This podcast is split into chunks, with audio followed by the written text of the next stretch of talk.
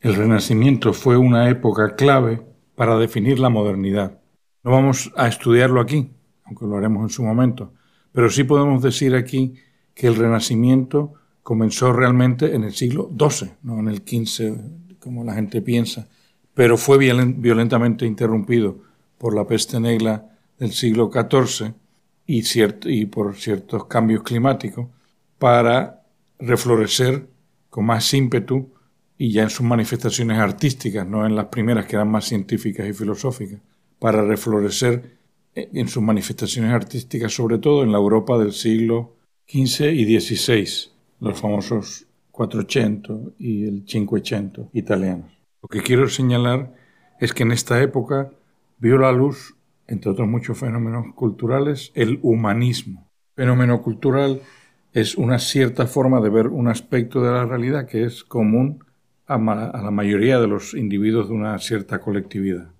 Pues bien, desde el siglo XII están empezando a llegar a Europa los escritos perdidos por un milenio de los sabios griegos que llegaron a Europa eh, a través del contacto con el Oriente, que fueron las cruzadas y la invasión de España por parte de los árabes.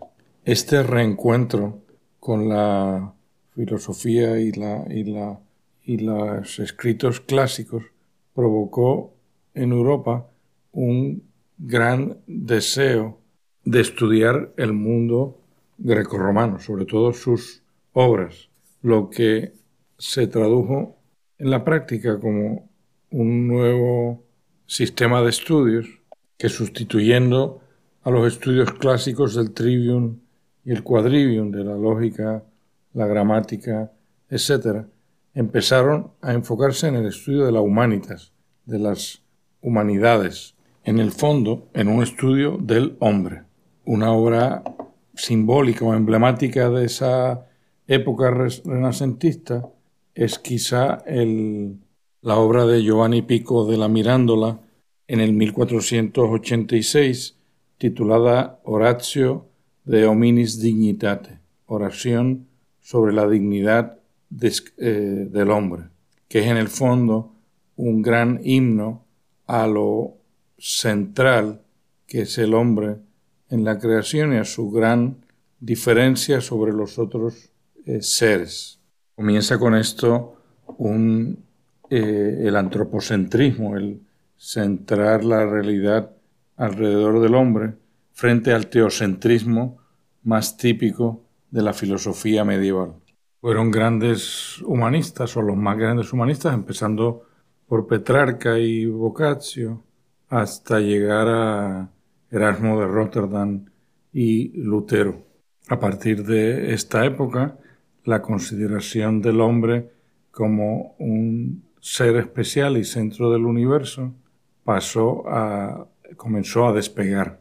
Esta concepción del ser humano como ser súper especial y centro del universo duró, perduró por toda la modernidad hasta bien entrada la posmodernidad, donde empezó a surgir con todo el pesimismo que trae la posmodernidad el convencimiento de que el hombre realmente lo que es es un animal más, pero no solo un animal más, sino en muchos aspectos un animal peor que los demás, porque contamina, porque desplaza otras especies, porque, eh, porque eh, daña el clima, etc. Entonces, finalmente, ¿el hombre es algo único o es más propiamente otro animal? Mi posición es más propiamente un subhumanismo o un cierto animalismo.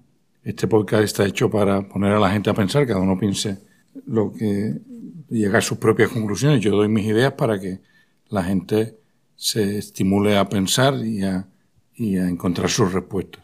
Pues yo propongo más bien un subhumanismo, un cierto animalismo, porque yo creo que el humanismo ha tenido consecuencias muy útiles, esta gran autoestima del hombre, pero creo que debemos ahora reforzar su animalidad. Todos tenemos claro que el hombre es animal y al mismo tiempo es algo distinto de los demás animales. Yo soy de la creencia de que la mayoría de lo que nosotros llamamos obligaciones morales son realmente obligaciones naturales. No robar, no matar, no adulterar, no mentir, son mandatos de la naturaleza, son las formas de ser un buen animal humano. Pero para mí es bien importante sacar estas obligaciones al ámbito natural o animal, para que el hombre pueda plantearse correctamente en qué consiste su crecimiento, su florecimiento. El crecimiento del hombre no consiste en portarse bien, en el sentido de evitar estos pecados mencionados antes. El crecimiento del hombre tiene que estar predicado en algo más allá de ser un buen animal humano.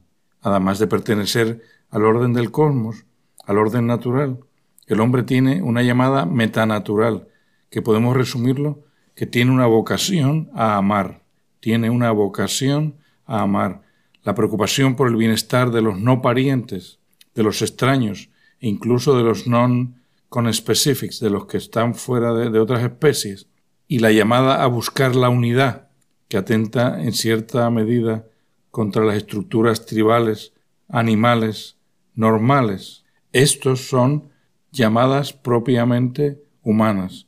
En este plano metaanimal es donde el hombre tiene que estar batallando por su crecimiento, por su realización.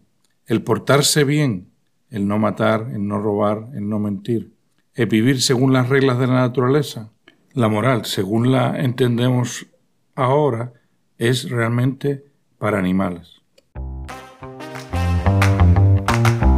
Gracias por escuchar Buscando Respuestas. Soy Bobby López. Si desean saber más de estos temas, pueden visitar mi blog buscando-respuestas.com.